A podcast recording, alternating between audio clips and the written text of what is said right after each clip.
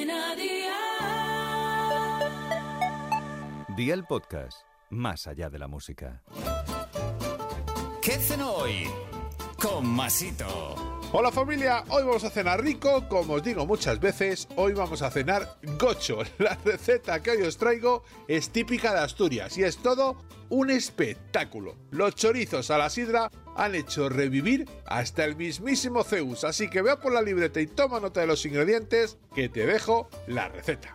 Chorizos de pincho de los redondos, cantidad como si no hubiera un mañana. Una hoja de laurel y una botella de sidra natural. ¿Empezamos con la preparación? Pues venga, ¡al lío! Fríe los chorizos hasta que los veas bien hechos. Añade la botella de sidra y la hoja de laurel y deja que reduzca casi todo el líquido.